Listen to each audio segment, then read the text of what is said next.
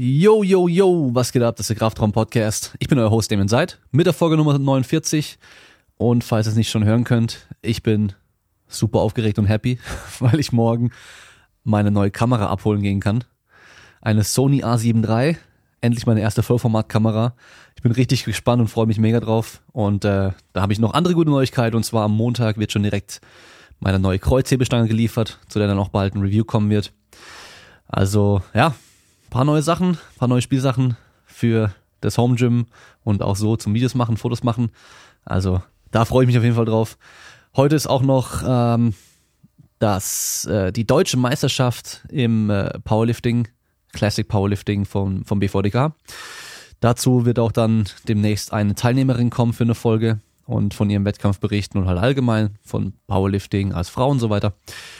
Und heute zu Gast habe ich den Julian Jacobi, der vier Stunden oder viereinhalb Stunden Fahrt auf sich genommen hat, um mit mir hier live zu Hause bei mir den Podcast aufzunehmen.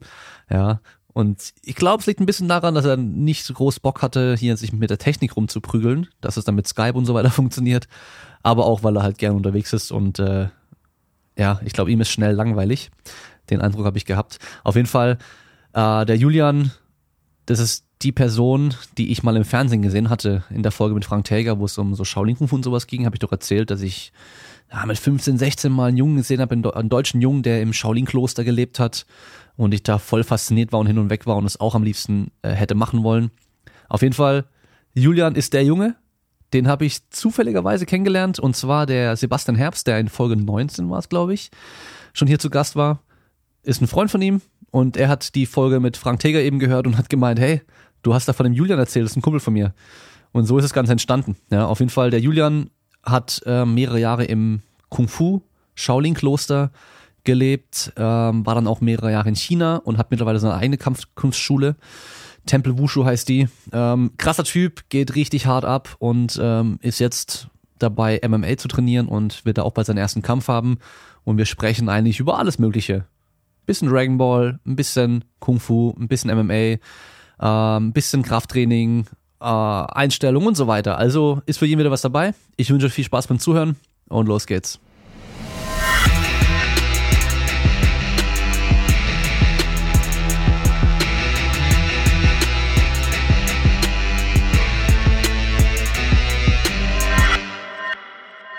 Okay, erste Frage. Wer ist dein Lieblings-Dragon Ball-Charakter? Das ist gar nicht so einfach, weil ich finde, jeder Charakter hat so ein bisschen was Individuelles und irgendetwas, wo ich mich auch gut mit identifizieren kann. Ich äh, mag zum Beispiel, also Klassiker natürlich Son Goku, finde ich super gut. Einfach weil er das macht, worauf er Bock hat. Ne? Er ist halt, er hat einfach Bock äh, auf Training, stärker zu werden, besser zu werden und wenn andere Leute stärker sind, dann muss er sich mit denen messen. Das ist so das Denken von ihm, ne? Und mehr gibt's da eigentlich nicht in diesem kleinen Kopf und das finde ich sehr sympathisch, aber auch ein Stück weit einfach zu naiv, ne? Also er ist so dieser typische Held einfach, dieser typische Heldcharakter, super lieb, will keinem was Böses und ähm, das finde ich dann wieder ein bisschen zu soft irgendwie, wohingegen mir dann Vegeta wieder sehr gut gefällt, muss ich sagen. Zumindest in den späteren Folgen, wenn die noch zusammenarbeiten. Ne? Also wie zwei Brüder, finde ich, ist das dann Yin und Yang, die mhm. passen gut zusammen, einfach die zwei. Ja, ja. ja ich finde auch Son Goku ist eigentlich ziemlich, ähm, ich finde ihn meistens ziemlich langweilig, muss ich sagen. Genau. So. Und äh, jetzt vor allem bei Dragon Ball Super ist er halt echt super doof geworden. Also das ist echt einfach so, so ach Gott, komm. Nee, und äh, Vegeta, gerade so in der äh, Zeit mit ähm, äh, Cell und mit Boo, da finde ich ihn richtig gut. Mhm. Ja, also, aber ich muss sagen, mein Favorit ist immer Piccolo. Piccolo hat auch was. Ähm, vor allem finde ich bei ihm ganz gut, dass man auch in der Serie öfter sieht, dass er meditiert und sowas. Ne, mhm. Das haben die anderen ja zum Beispiel gar nicht drin oder nur ganz, ganz wenig. Mhm. Und ähm, er ist schon so ein extrem mentaler Typ einfach, ne? Der ist super, super hart auch gegen sich selbst und das finde ich echt äh, faszinierend und auch äh, beeindruckend, muss ich sagen. Ja, ja. Ich fand damals eben bei, ähm, war das bei Cell, wo er doch dann nochmal mit, ähm, mit Gott dann fusioniert ist, so, den diesen Super, Namekianer gemacht mhm. hat. Das müsste gegen Cell gewesen sein. Ja, wo er doch dann richtig krass stark war und echt auf dem Level der Saiyajins auch war. Und dann halt noch ähm, damit er seine Gewichtsweste und alles, seinen Gewichtsmantel und so ausgezogen hat. Ja, das war schon ziemlich cool. Und vor allem, er ist halt immer so groß, der steht immer so hinten dran, dann so die Arme verschränkt vorn und äh, guckt halt über alle drüber hinweg so. Finde ich ganz cool. Aber vom Prinzip her müsste dir doch Krillin ganz gut gefallen. Weil der ist wegen, doch wegen vom, der Frisur. Ja, ist doch vom Prinzip her so wie so ein kleiner Shaolin. Hat er auch die, die Punkte wie bei, war das der Film Die 36 Kammern der Shaolin, wo sie auch die Punkte haben? Ja, genau, genau. Die äh, Verbrennungen auf dem Kopf. Die, die Verbrennungen sind das, okay. Genau. Habe ich keine Ahnung gehabt. Also, für was, warum, was ist das? Gibt es Äh, das in echt? Ja, das war früher tatsächlich so. Also die wurden quasi eingebrannt, eben um die Mönche zu markieren sozusagen. Ne? Wenn du drei, ähm, Moment, drei, sechs Punkte hattest, Mhm. genau, dann warst du ein Mönch quasi in Ausbildung. Und mit neun Punkten warst du dann vollendeter Shaolin-Meister. Okay. Weil Krillin hat sechs. Ja. Jetzt weißt du warum. Ja, ist cool zu wissen. Habe ich nicht gewusst, ja. Aber ähm, interessanterweise ist der Dragon Ball eh auf so einer, basiert auf so einer Sage von diesem Affenjungen. Also da gibt es eine chinesische Sage, soweit ich weiß. Dieser, dieser Junge, der sich, glaube ich, auch in Affen verwandeln kann, der auch so einen Schwanz hat und der hat eben auch diesen Stab, der, äh, der lang werden kann und die Wolke. Ja, genau, richtig. Ich glaube, das ist bei dem Film, ähm, wie heißt das nochmal? Irgendwas mit Kingdom, Kingdom mit Jackie Chan und Jet Li. Den habe ich nie gesehen, ja. Da wird das Thema auch aufgegriffen. Mhm. Da spielt Jet Li auch den Affenkönig. Okay. Ja, Ja, genau. Da hat er auch diesen Stab immer dabei. Weil ich kenne es nämlich nur noch von diesem ähm, Spiel Marvel vs. Capcom. Ich weiß nicht, ob du das auch kennst. Da gab es dann Street Fighter Charaktere, es gab halt auch Spider-Man und sowas und Wolverine und da gab es eben auch so einen Affenkönig-Junge. Und da, ja, habe ich zum ersten Mal gespielt, dachte so, hä? Soll das jetzt so ein Goku sein oder was? Weil, aber es war halt einfach so ein kleiner Junge, der so ein bisschen wie so ein Affe aussah, mit so einem Schwanz auch und auch mit so einem langen Stab dann. Und auch mit der Wolke. Dann Okay. habe ich mich erstmal informiert, habe gesehen, okay, Dragon Ball basiert auf dieser Sage, die es da gibt irgendwie, auf dieser Sage des Affenkönigs. Und äh, der andere Charakter bei dem Spiel eben auch. Und dann war es nämlich gar nicht Dragon Ball, sondern eben dieses, das andere. So, jetzt sind wir schon beim Thema ähm, Sagen und äh, Kampfsport und Shaolin und oder Kampfkunst müssen wir wahrscheinlich eher sagen.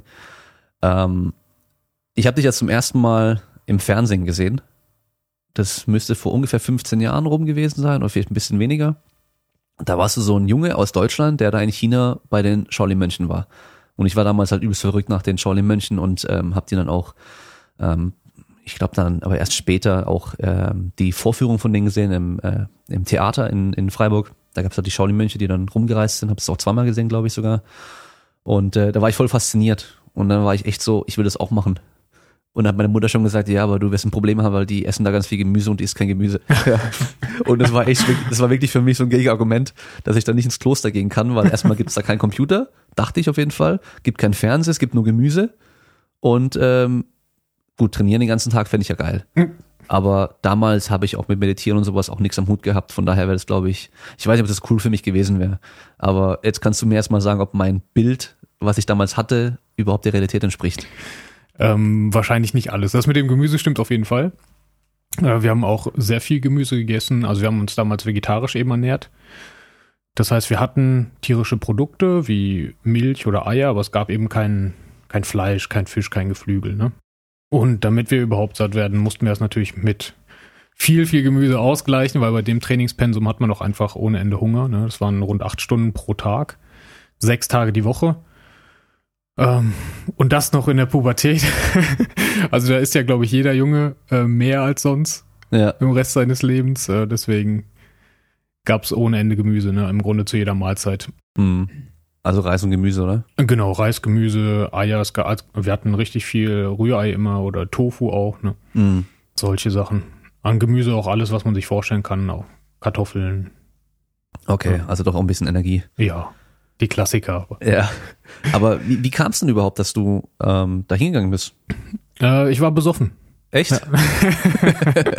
Nein, äh, das war, ich habe mit, ich glaube, sechs Jahren angefangen mit Kung Fu.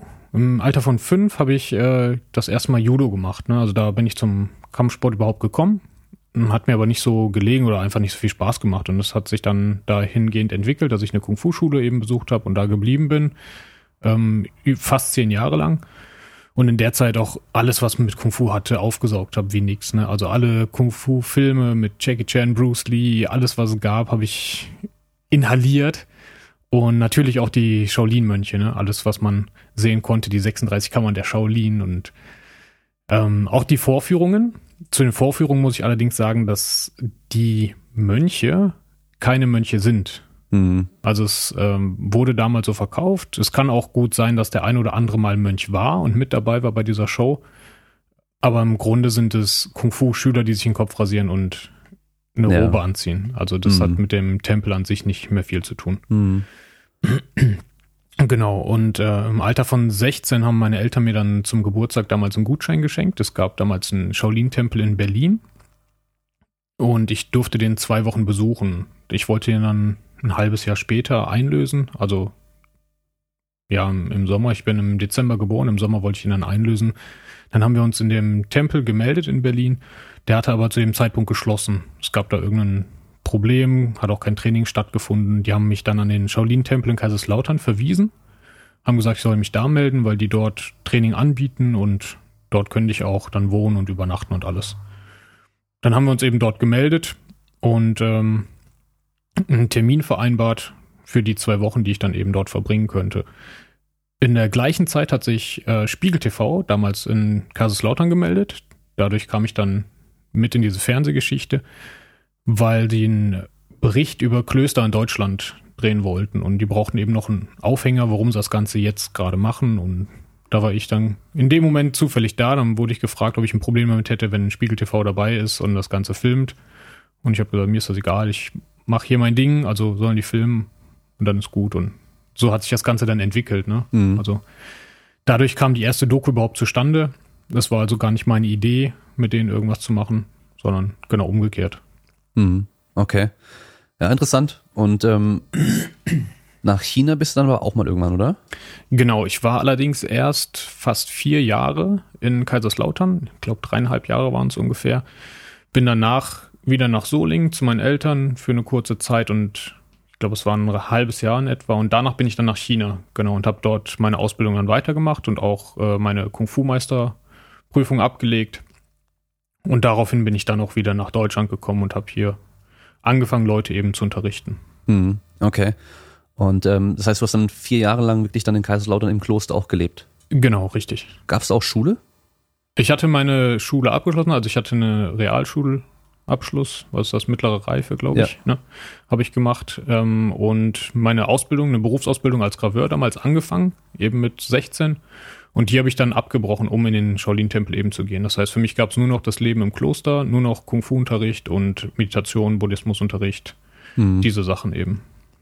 Okay. Und äh, wie finanziert man dann sowas? Wir haben abends Kurse gegeben für normale Schüler, sage ich jetzt mal. Okay. Ne? Also die haben ihren Beitrag eben bezahlt Mhm. und darüber konnte der Tempel sich dann finanzieren. Okay. Ah ja, interessant. Und ähm, was mich jetzt noch interessiert, ist mit dem Buddhismus, weil das geht ja da Hand in Hand eigentlich. Mhm. Warst du davor auch schon interessiert oder hast du es irgendwie auch schon vielleicht praktiziert oder dich da informiert oder war das dann echt so, okay, jetzt wenn ich Shaolin Kung Fu trainieren möchte, muss ich halt auch Buddhismus lernen oder vielleicht auch Buddhismus, äh, Buddhist sein? Äh, ich habe mich vorher tatsächlich nicht viel damit beschäftigt, aber ich war immer sehr fasziniert davon. Also gerade diese asiatische Mythologie hat mich auch immer so ein bisschen fasziniert. Allein, wenn ich irgendwo Buddha gesehen habe, war ich schon ganz hin und weg. Ja, ähm, auch in meiner alten Kung-Fu-Schule, wo ich noch trainiert habe, da hatten wir überall Figuren stehen und Yin und Yang oder chinesische Schriftzeichen. Dann war ich einfach direkt voll in meiner Welt. Und wenn der Trainer dann noch vor dem Training Räucherstäbchen angezündet hat, dann war ich eh schon im siebten Himmel so ungefähr. Deswegen, was sowas angeht, bin ich einfach sehr aufgeschlossen. Aber ich habe mich nicht damit auseinandergesetzt, dass ich jetzt im Vorhinein hätte sagen können, worum es da wirklich geht oder ähm, was verlangt wird oder in welche Richtung das überhaupt gehen soll.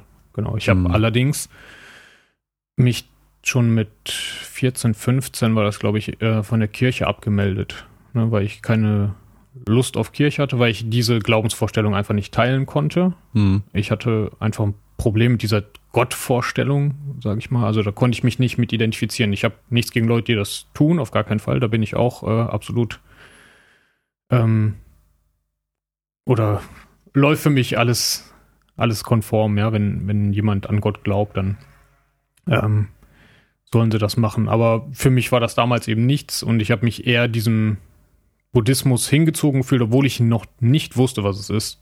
Mhm. Genau, ich musste dann aber eben, als ich in den Tempel eingetreten bin, ähm, Gelübde abgeben und auch dem Buddhismus quasi übertreten. Das war damals so gang und gäbe. Okay, also da gab es nur das Gesamtpaket im Endeffekt. Äh, genau, richtig. Ja. Ja, ganz okay. oder gar nicht.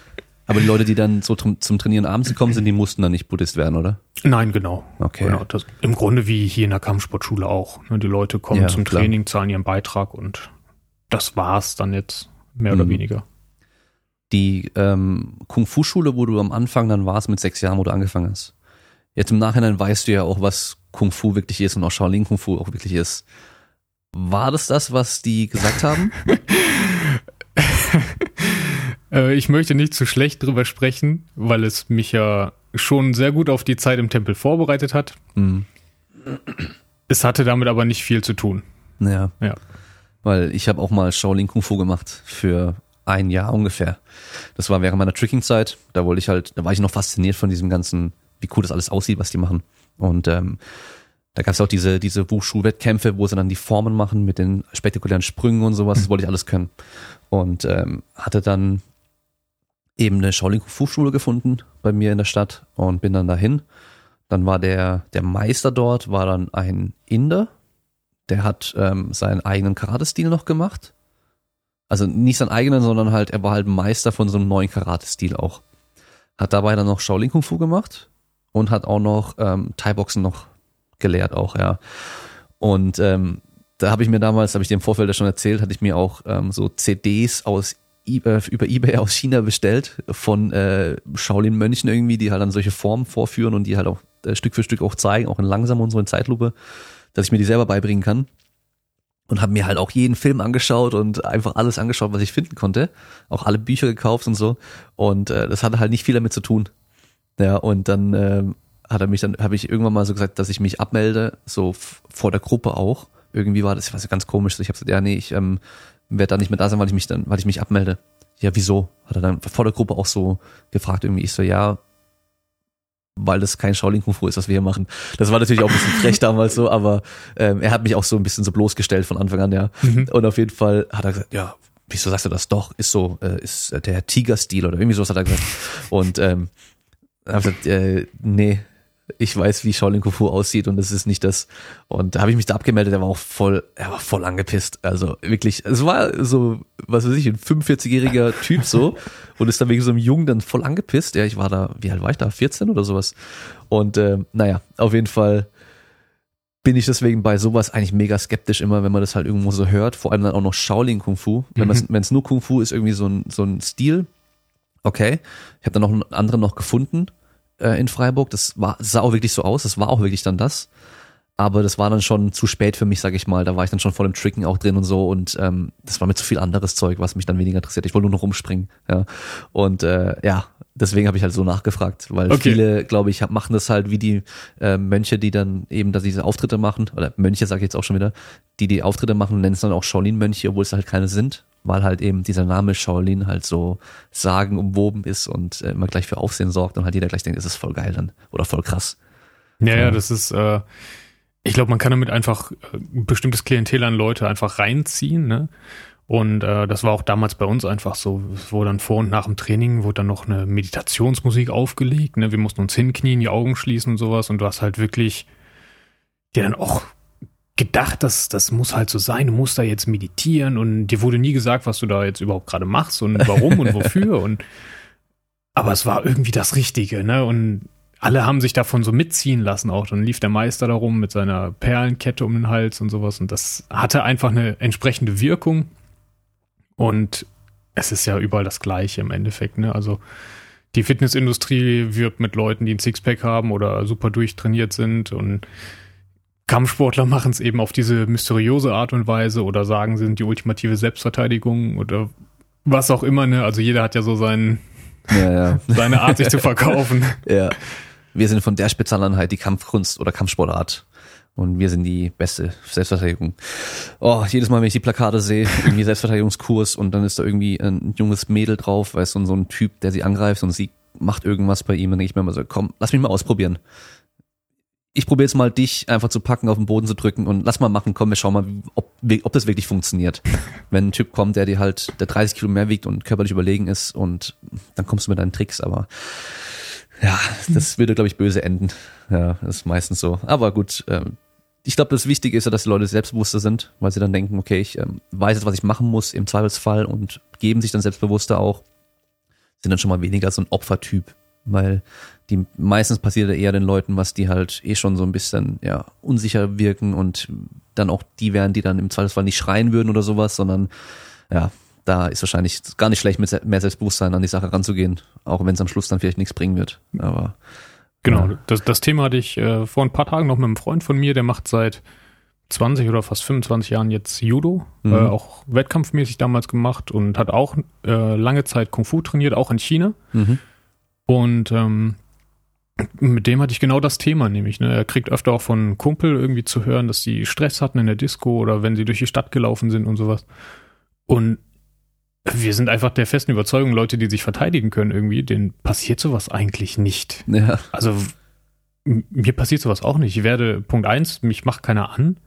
Punkt zwei, wenn doch, dann weiß ich einfach, wie ich die Situation klären. Ne? Also dann, dann lasse ich mich da von keinem vermöbeln oder so oder gucke, dass es das irgendwie trotzdem ohne Streit äh, auseinandergeht, ne? bevor ich da ich meine, im schlimmsten Fall verletze ich mich selber, wenn ich dem ins Gesicht schlage oder sonst irgendwas. Ja. ja ähm, brauche ich auch nicht. Also hm.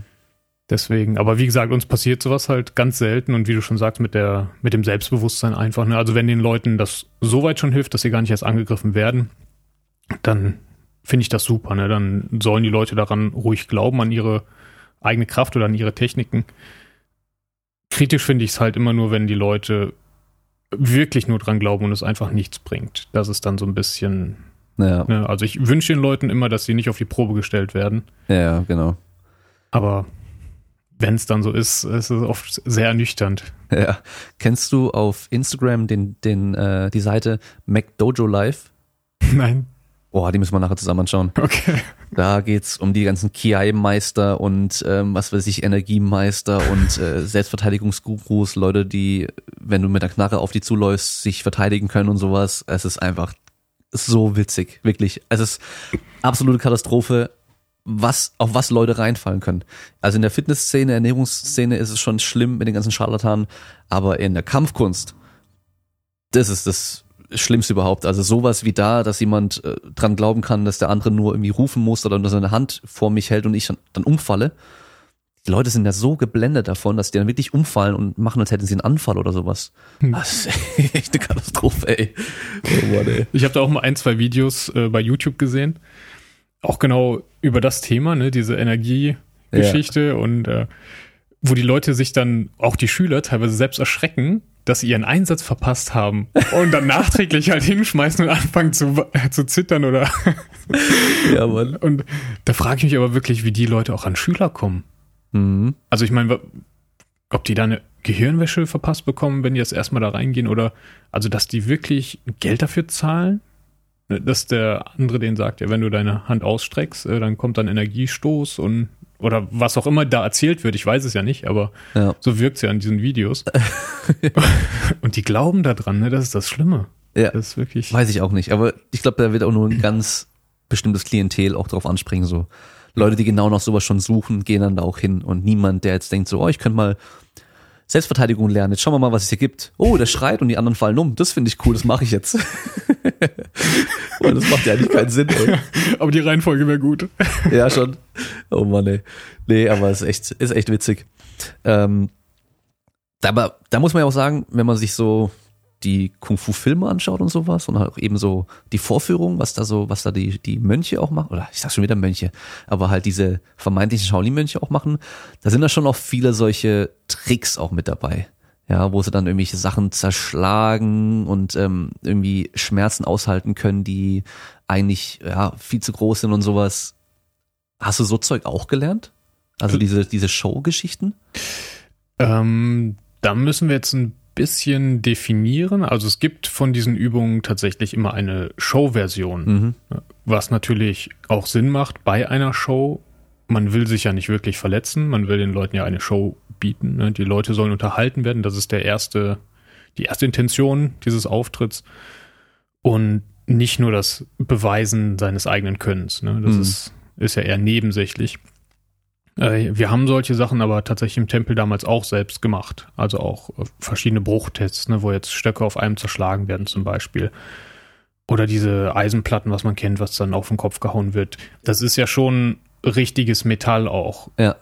Aber es gibt natürlich auch den richtigen Winkel, wie man schlägt, damit es leichter bricht zum Beispiel. Ne? Oder äh, bei den Stöcken ist halt ganz, ganz wichtig, wie der Partner auch zuschlägt. Also es gibt viele Leute, die äh, können einfach nicht richtig zuschlagen oder haben dann Angst davor, den Stock auch durchzuziehen und dann geht's halt schief tatsächlich. Ne? Oder schlagen mit dem oberen Ende statt mit der Mitte oder dem hinteren Ende, wo sie festhalten. Also dass der Stock gar nicht abbrechen kann. Mhm sondern einfach voll aufklatscht. Und das tut dann unnötig weh und es bewirkt einfach nichts ja, an Show-Effekt. Ähm, da gibt's natürlich, aber wie bei der Zauberei auch, es gehört halt Übung mit dazu, zu jedem Trick. Mhm. Aber man hat auch immer so ein kleines Hintertürchen, was es einem eben einfacher macht oder so einen leichten Vorsprung dem Zuschauer, sag ich mal, verschafft. Ne? Ja. Also bei dem, ähm, bei der Metallplatte da auf dem Kopf oder auf der Stirn von zerschlagen, da muss man ja recht nah, da wo man greift, wahrscheinlich dann auch so ähm, den Kopf berühren und das ist eine kreisförmige Bewegung, damit es dann, dann von oben dann sich so nach hinten wegbiegt und dann am ehesten bricht, oder? Genau, richtig. Also nicht einfach nur gerade halt auf den Kopf draufhauen, da Am wird besten wahrscheinlich mit nichts der passieren. genau. Ja. Aber das tut schon auch weh wahrscheinlich.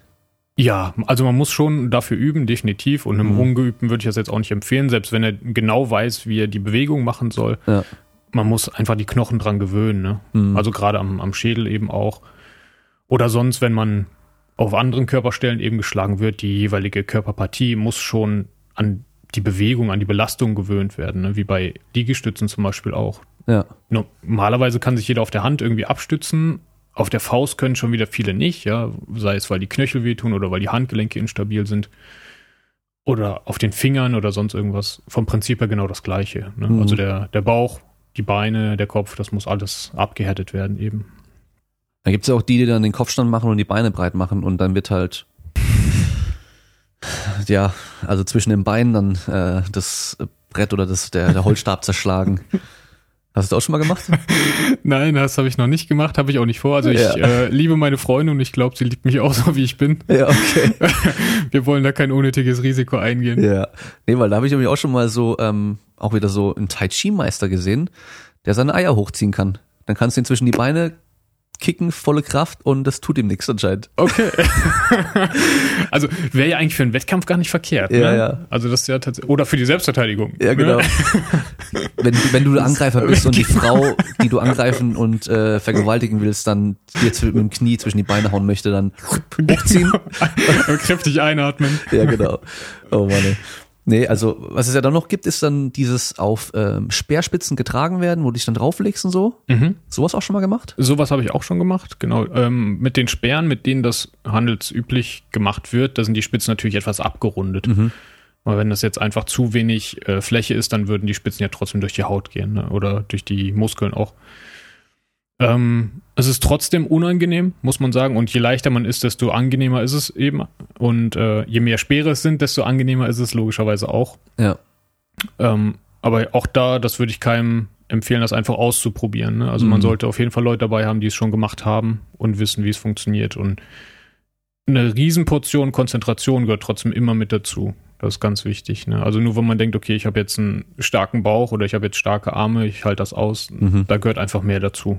Ja.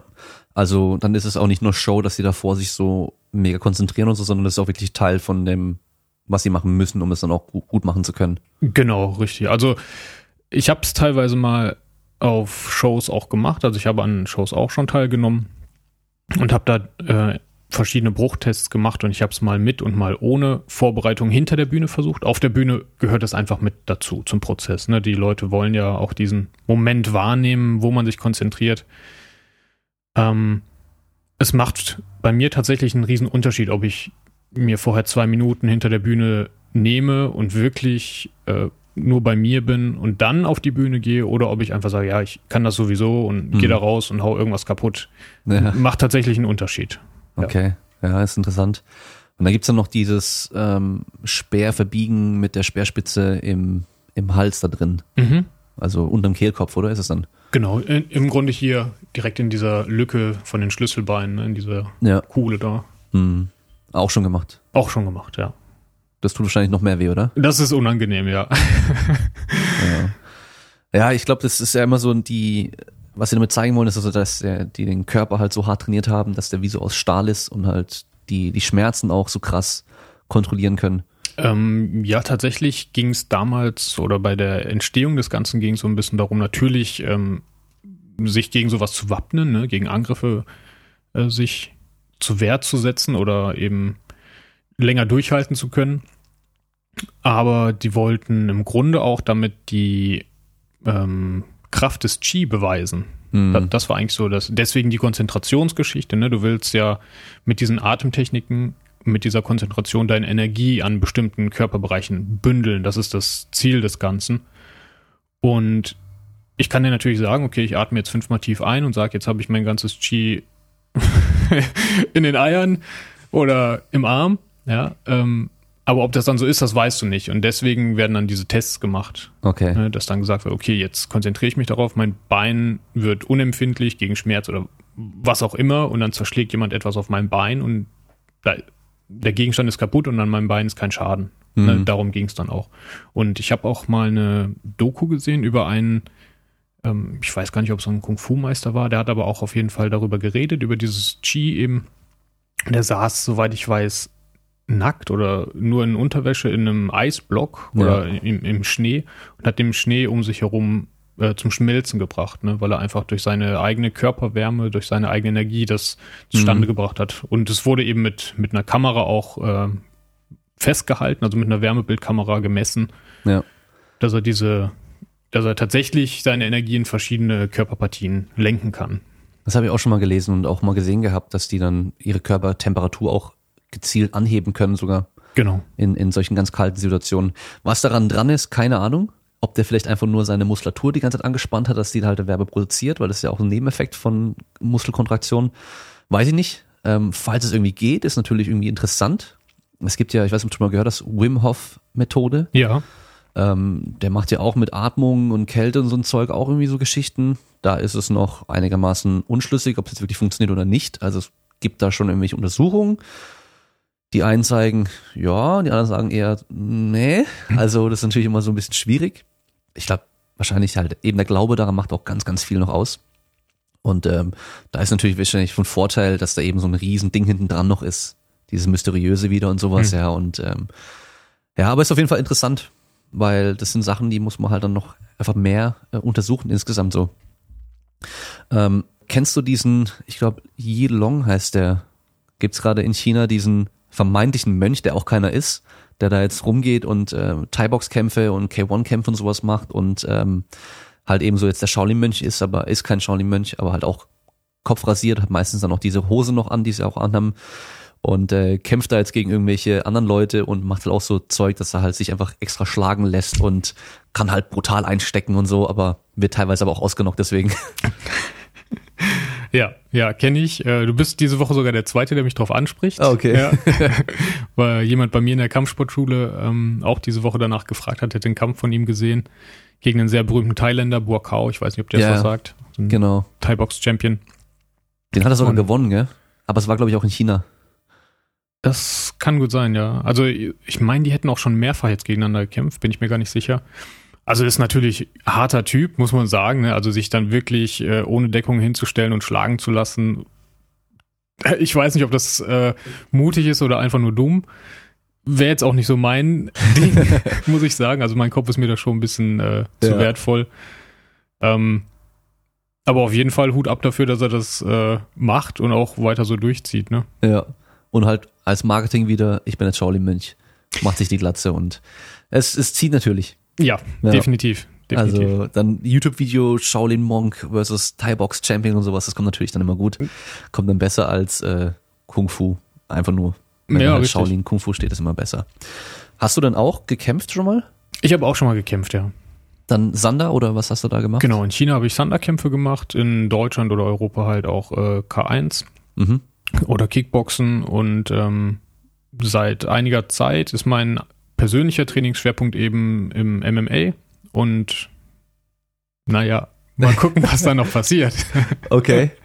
ja, weil das ist ja auch mal so ein Ding so, Kampfkunst ist halt nur Kampfkunst und kein richtiges Kämpfen. Mhm. Aber richtiges Kampftraining ist da auch mit dabei, oder? Genau, richtig. Also wir hatten auch damals auch im Tempel immer viele Partnerübungen. Das heißt, wir haben auch wirklich, ich weiß nicht ob jeden Tag, aber schon regelmäßig definitiv äh, Sparring gemacht gegeneinander. Auch Mhm. ziemlich hart, muss man sagen. Nicht clever, aber hart. Ja. Ähm, heute würde ich es definitiv anders machen. Damals wusste ich es einfach nicht besser. Ähm, also man lernt definitiv, wie man schlagen und treten muss und Mhm. auch wie man gewisse Dinge verteidigt. Aber es ist natürlich ein Unterschied, ob man jetzt Profi-Kämpfer ist und Tag Ja. ein, Tag aus nichts anderes macht, als am Samstag zu stehen und mit äh, Partnern Pratzentraining oder Sparring eben zu machen. Oder ob es eben eine Kampfkunst ist, die auch Sparring beinhaltet. Mhm. Das ist eben ein ganz großer Unterschied. Ja. Hat's dann ähm, so dieses klassische Kung Fu, was du so gelernt hast, überhaupt so einen Platz im richtigen Kämpfen?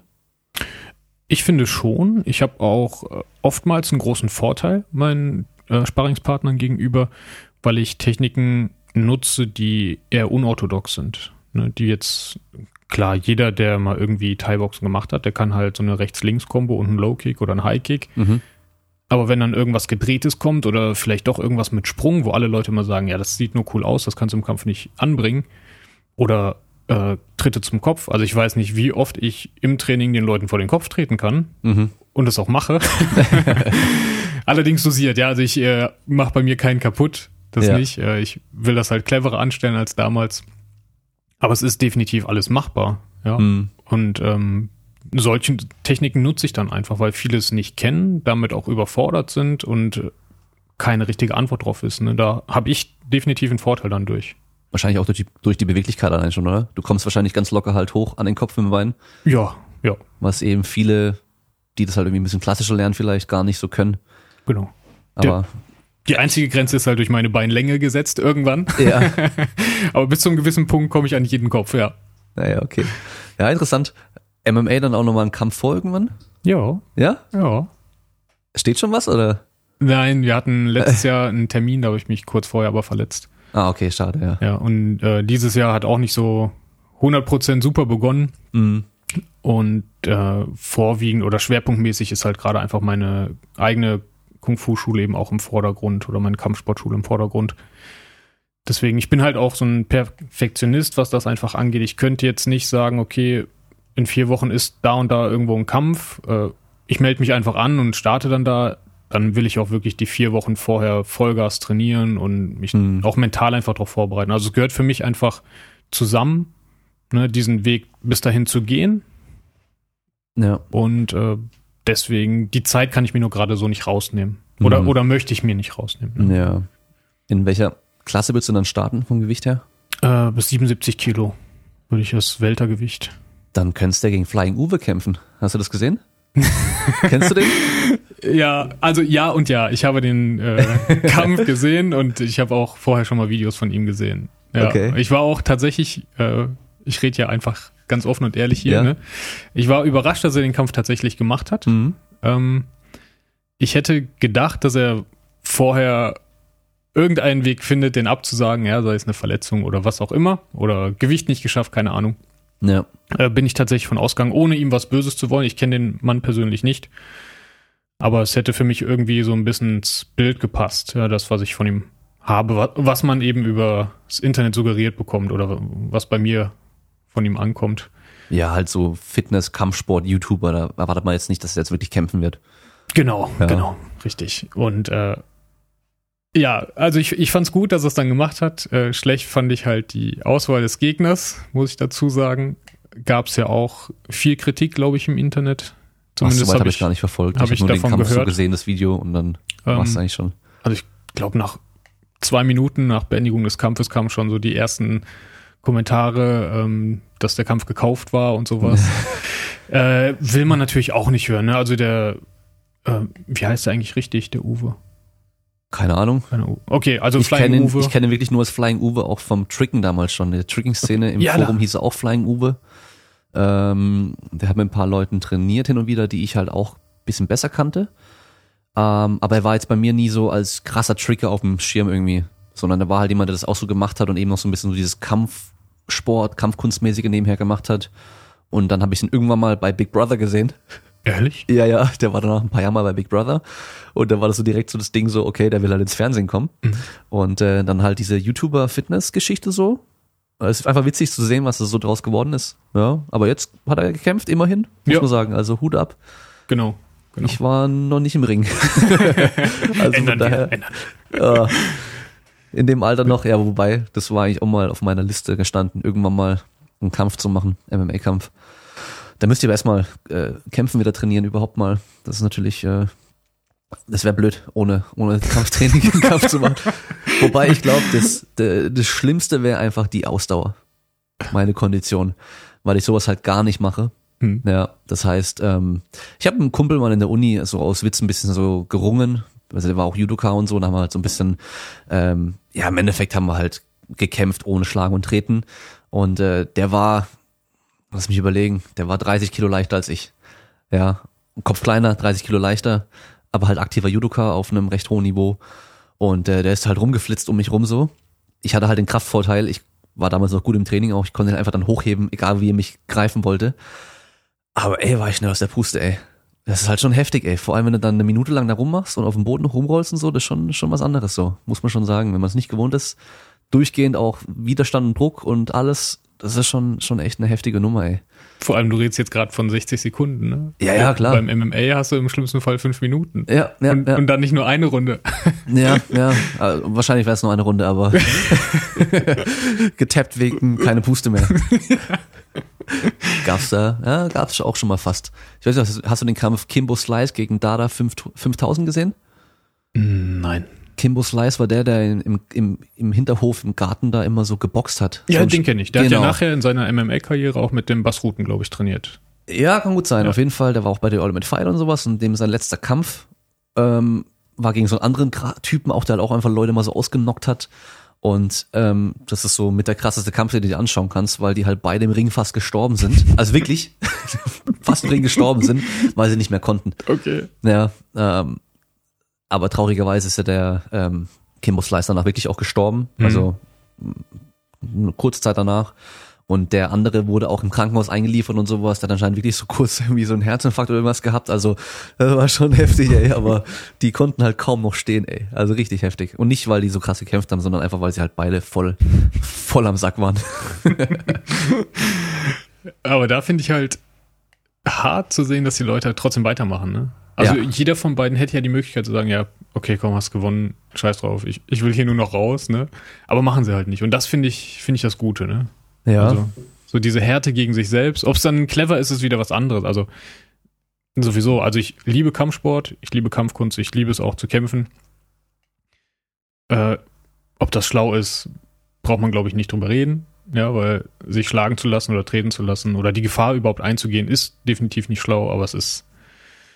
Ja, also vor zehn Jahren äh, hat Michael Schumacher auch nicht gesagt, dass Autofahren dumm ist oder sowas. Mhm. Ja. Ja, das Kämpfen liegt aber auch irgendwie in der Natur des Menschen, glaube ich. Das ist echt so das, das Ultimative, wenn du das runterbrichst, ja. Es gibt halt Argument, Konfrontation und am Schluss, was, was ist am Schluss, was bleibt am Schluss wirklich als letztes übrig? Ist halt der Kampf. Genau, und das war schon immer so. Ja. Und eigentlich aber mit unfairen Mitteln. Das ist ja das, wobei das ist ja dann der Unterschied zwischen Krieg und Kampf wahrscheinlich so, ja. Ja. So, in, eigentlich willst du ja in einem, in einem fairen Kampf im Ring, wenn, also eigentlich willst du ja nicht unfaire Mittel benutz- benutzen oder halt äh, dir einen Vorteil verschaffen, der jetzt unfair wäre, sondern halt wirklich du gegen ihn. Und andersrum würdest du normalerweise natürlich versuchen, so wenig so viel äh, unfaire Mittel zu benutzen, wie es geht, damit du halt bessere Chancen hast zu gewinnen. Äh, Definitiv, ja. Ja. Definitiv. Also auch der Unterschied äh, zwischen Selbstverteidigung und äh, Kampf in einem Ring sollte auch so sein eigentlich. Ja. Sachen, die man im Ring nicht machen darf oder sollte, die solltest du wahrscheinlich am ehesten anwenden in der Selbstverteidigung. Also in die Augen, in die Weichteile, überall rein und so, macht da wahrscheinlich am meisten Sinn. Das heißt, dein Ski nur noch auf die Augen und auf die Weichteile konzentrieren. Ne? Ja, als Schutz. Genau. Passiert ja nichts. Und dann kannst du dir noch ein paar Trainingstipps von Yilong holen. Ja, genau. Dann haut dich sowieso keiner mehr um. Einfach abhärten wahrscheinlich. Einfach 24 Stunden am Tag gegen den Kopf schlagen lassen. So. Ja. Äh, da gab's mal von früher Galileo, glaube ich, ähm, so eine Reportage, oder gab's ja auch in den USA ganz oft mit verschiedenen Sendern und sowas. Ähm, da haben sie die Knochendichte von Charlene-Mönchen äh, ge- gemessen und getestet. Und die war halt doppelt so hoch wie bei einem normalen, untrainierten Menschen. Also wirklich auch an der Stirn, an den Fäusten überall, weil die halt so oft da Schläge dran bekommen, dass halt die Knochendichte, Knochenmasse aufgebaut wird. Ja. Ist natürlich eine funktionelle Anpassung, macht auch Sinn. Ja. Ja, also siehst ja bei vielen Kampfsportlern, dass die Knöchel dicker sind. Ist ja ganz normal. Aber schon beeindruckend, ja, was da so diese Schläge gegen den Kopf halt ausmachen können. Aber wieder, ob so schlau ist, ist die Frage. Ja, genau. Ja. Ähm, du hast ja schon jetzt angesprochen, dass du deine eigene Schule mittlerweile hast. Ähm, ich meine, insgesamt ist es jetzt dein, dein Beruf so und ist natürlich schon auch so ein bisschen so ein besonderer Weg. Du hast so deine mittlere Reife gemacht, hast eine Ausbildung angefangen, abgebrochen, warst in einem Kloster und ähm, im Endeffekt bist du da jetzt halt voll drin. Ja, und was ich gesehen habe, was ich ganz cool finde, in deiner Schule habt ihr natürlich auch Krafttraining und Athletiktraining, ihr habt ein paar Racks, ihr habt Langhanteln, ihr habt Gewichte. Ähm, Gab es das früher bei dir auch schon so, dieses Training? Äh, ja und nein. Wir hatten damals, also auch im Tempel, wir hatten ein sehr, sehr hartes Fitnessprogramm, was wir gemacht haben. Also wir waren ja auch jeden Morgen joggen und haben dann unsere Fitnessübungen gemacht. Wir waren natürlich, was das Equipment angeht, nicht so ausgestattet, wie meine Schule das jetzt eben ist. War auch nicht, also für unsere Zwecke nicht nötig. Ne? Wir sind ja trotzdem stärker geworden. Also wir hatten eine Klimmzugstange da im Garten hängen und äh, wir hatten eben unsere Partner, Mhm. Ja, also wir haben dann eben keine Kniebeugen mit Langhantel gemacht, sondern Partner auf die Schultern gesetzt und dann Kniebeugen gemacht. Oder Partner auf den Rücken gesetzt und dann Liegestützen statt Bankdrücken zum Beispiel oder solche ja. Sachen.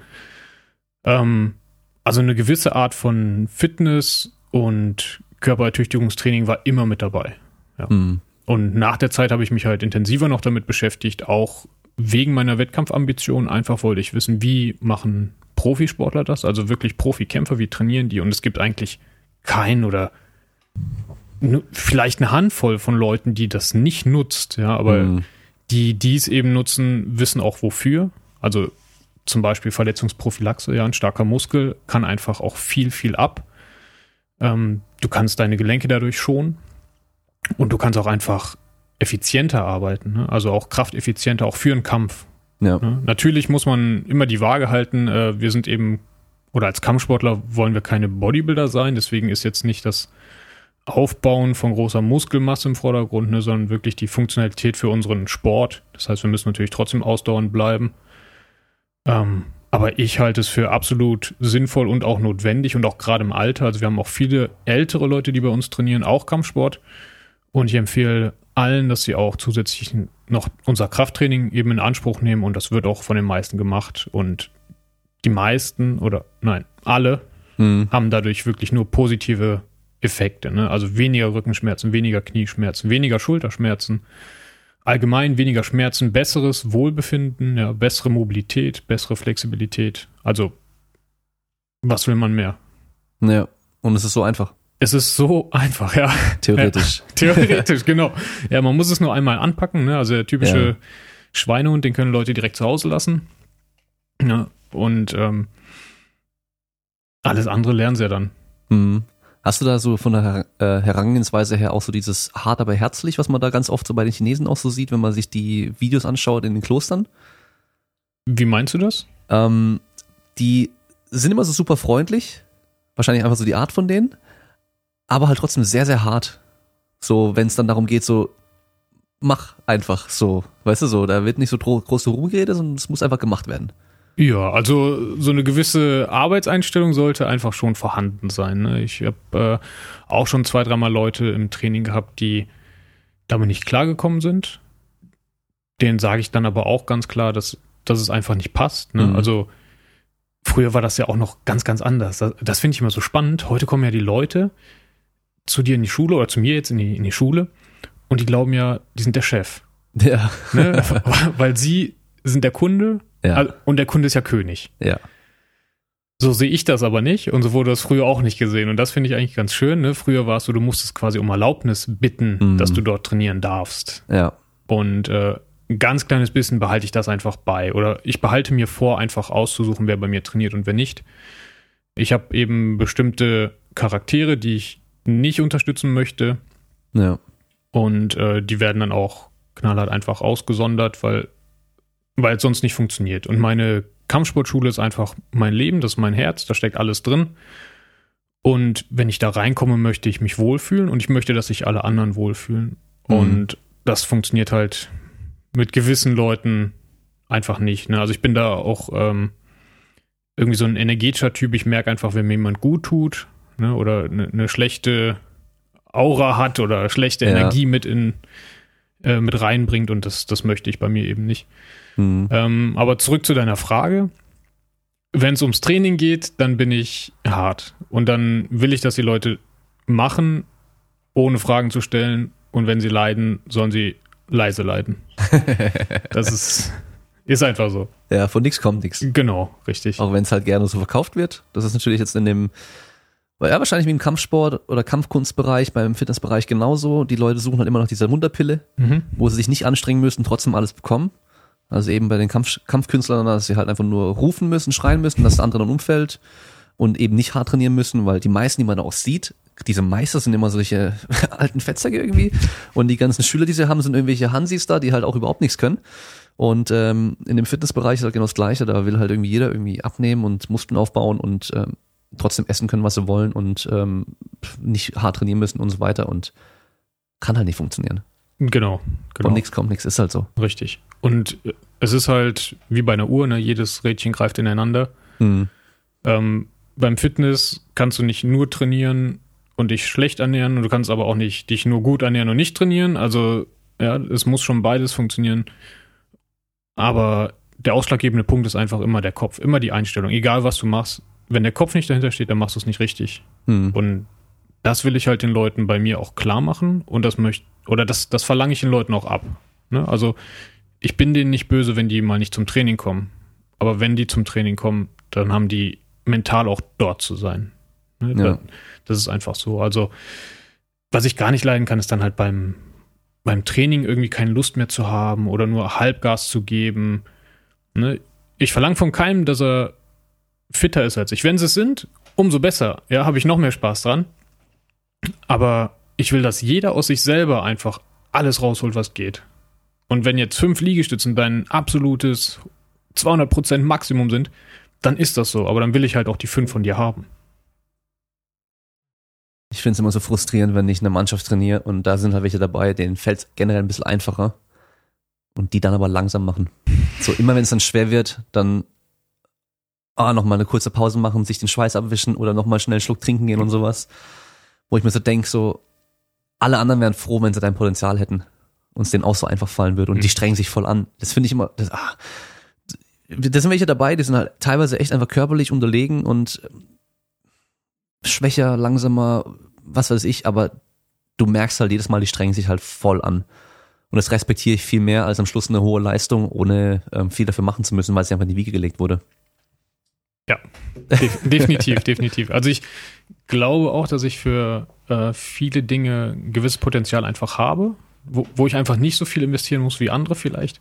Aber das heißt nicht, dass ich nicht viel investiere. Hm. Ne, da- das ist einfach der Punkt. Und ich finde, jeder sollte auch für sich einfach das Beste aus sich rausholen. Darum geht's ja eigentlich nur. Also keiner muss besser sein als, Ja. ne, sondern jeder muss nur für sich die beste Version werden.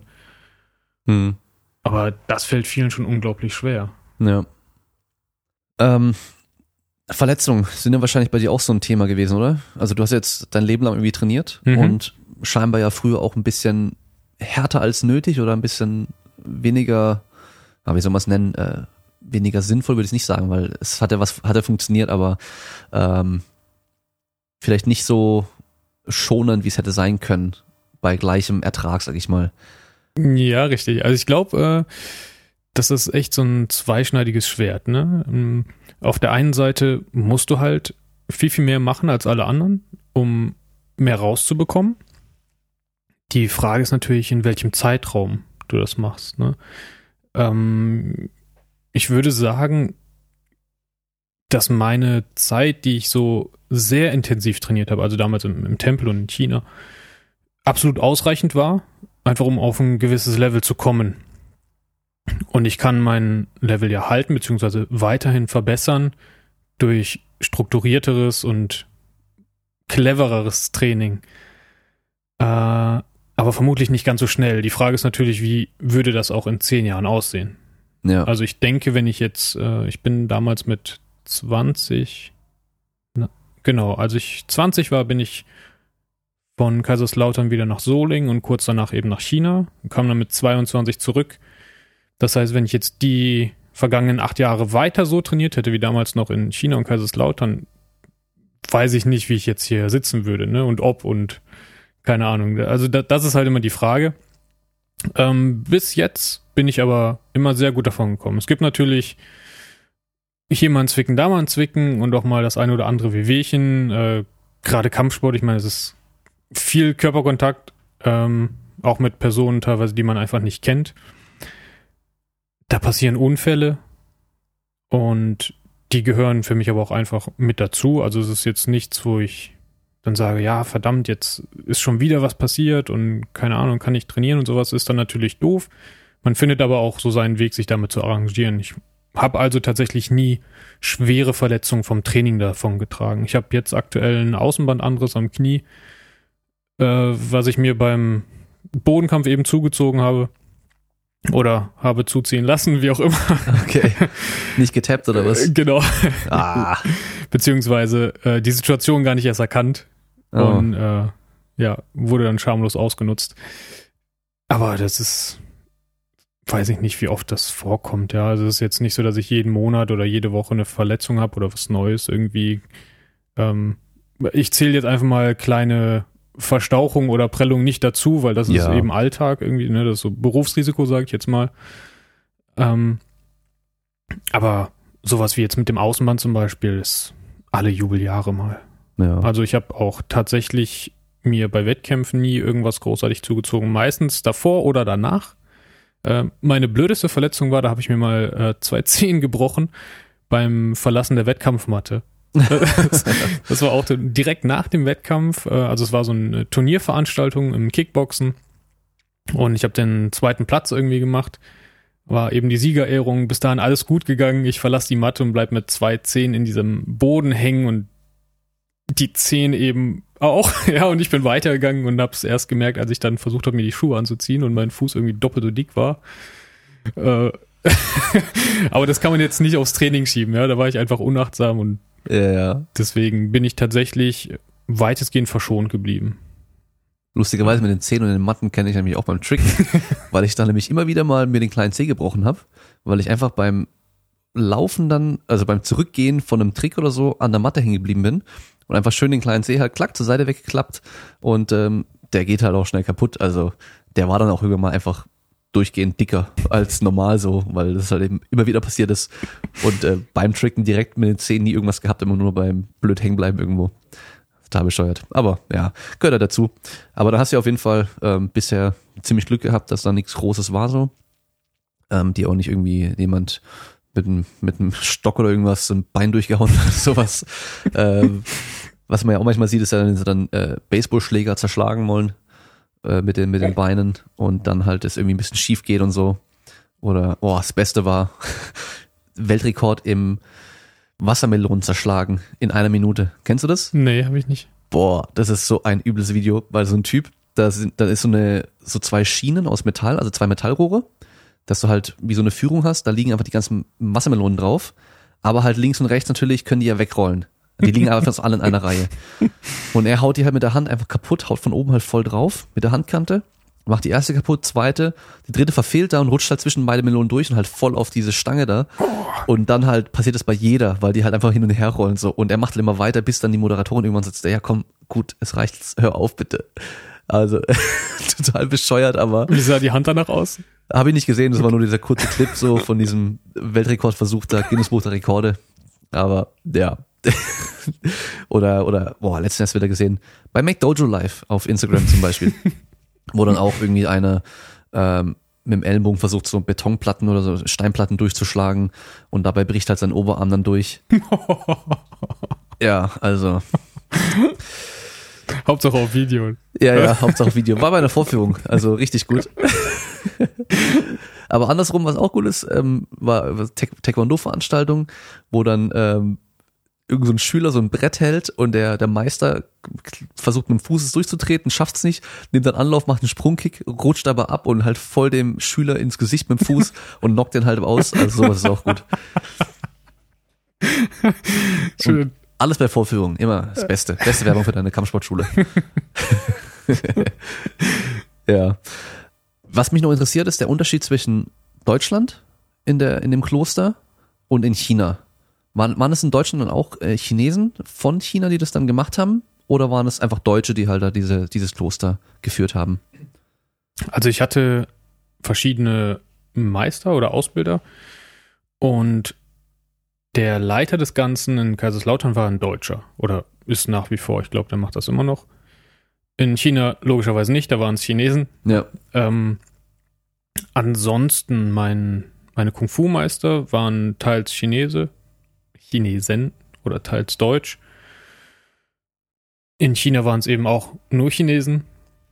Es hat sich tatsächlich aber nicht viel unterschieden. Also in Deutschland war es einfach noch ein bisschen bequemer für mich aufgrund der Sprache. Ja.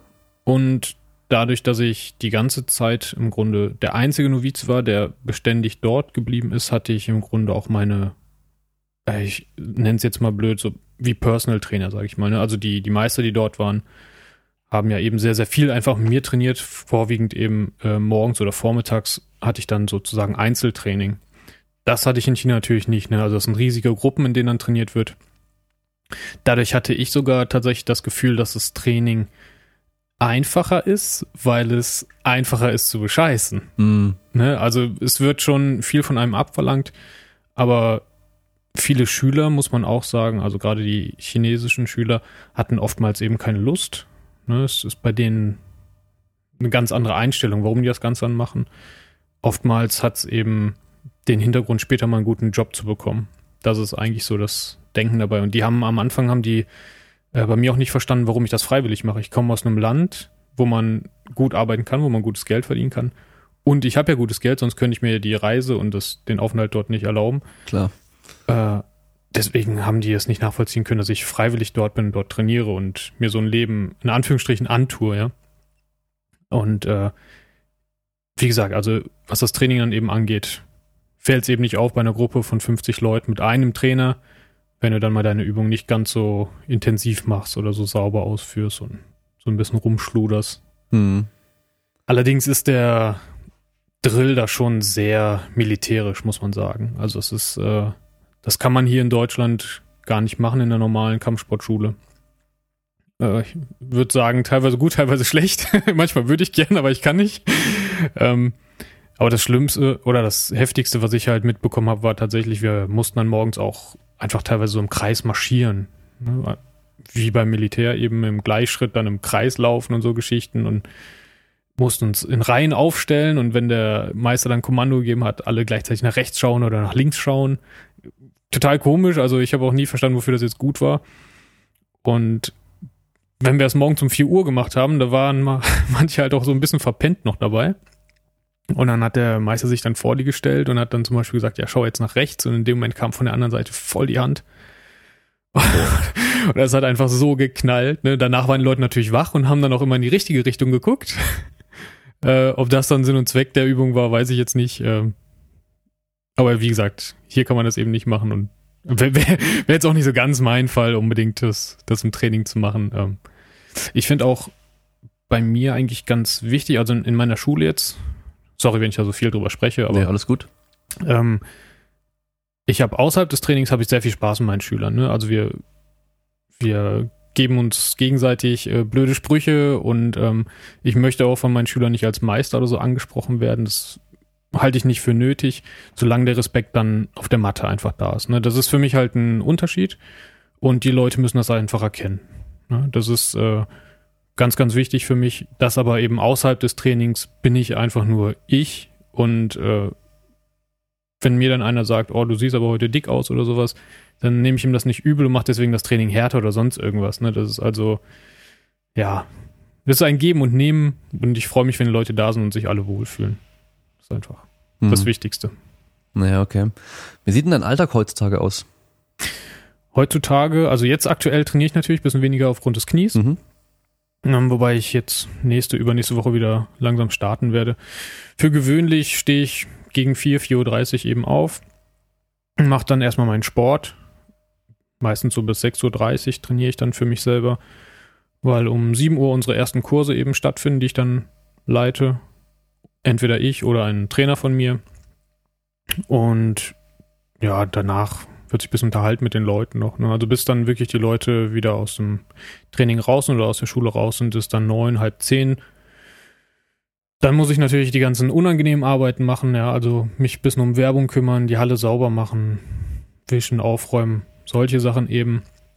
Danach trainiere ich wieder, meistens nochmal so anderthalb, zwei Stunden, je nachdem, wie viel ich eben zu tun habe. Und am Nachmittag geht dann wieder das Training los. Das heißt, ich mache wieder die Tür auf für die Schüler, die dann ab 16 Uhr eben zum Training kommen können und wollen. Und das ist Montag bis Freitag so. Sonntags ist komplett zu und Samstag mache ich eben einen halben Tag. Mhm. Ja. Und bis wann geht's dann abends? Äh, es ist unterschiedlich. Der längste Tag ist, glaube ich, bis 21 Uhr. Okay. Ja, und dann das haben wir. Schläfst aber nicht allzu viel, oder?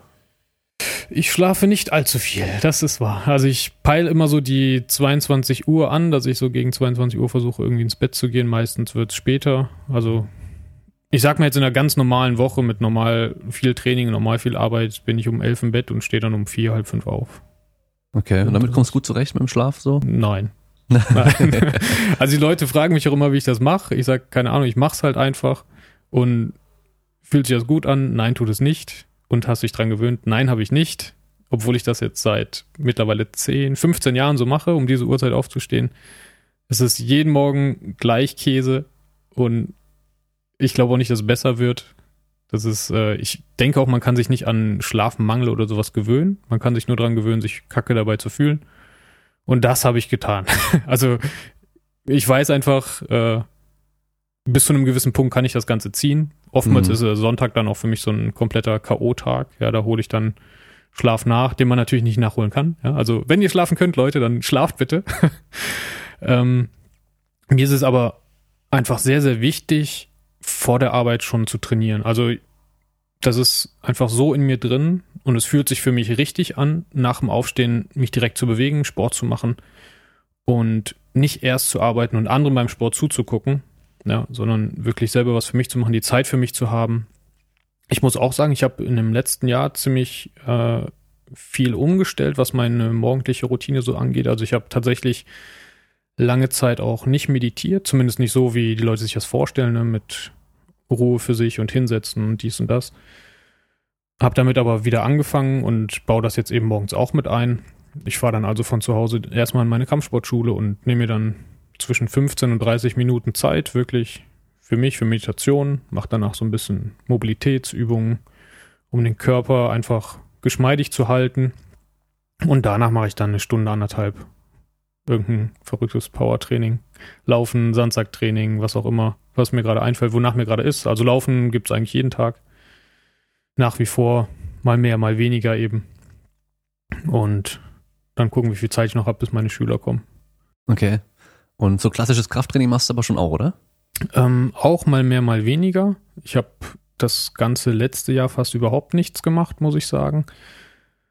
Habe aber vor kurzem, also wir hatten uns, glaube ich, letztes Jahr im Oktober, November. November. November war das, da haben wir uns getroffen. Ne? Genau, ne? oder, oder was heißt getroffen? Ge äh, kennengelernt. Genau, ja. ja.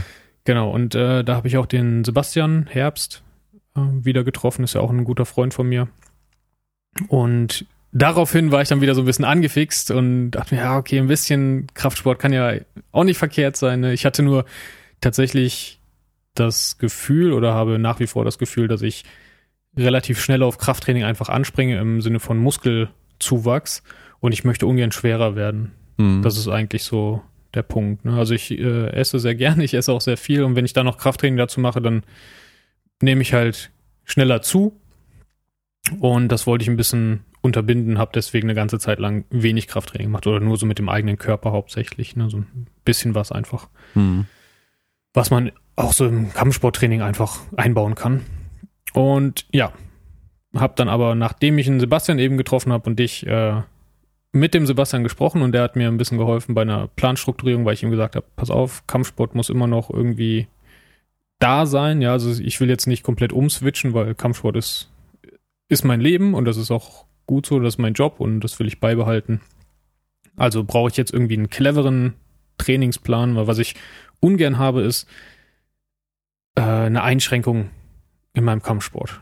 Ne, mhm. Also ich bin auch kein Fan von Muskelkater oder sowas. Äh, ich habe jetzt nichts dagegen, aber es gibt ja Leute, die, die wollen das, ne? Die, die machen dann, weiß ich nicht, ihre 50 Sätze Kniebeugen oder sowas und freuen sich dann, dass sie eine Woche nicht laufen können.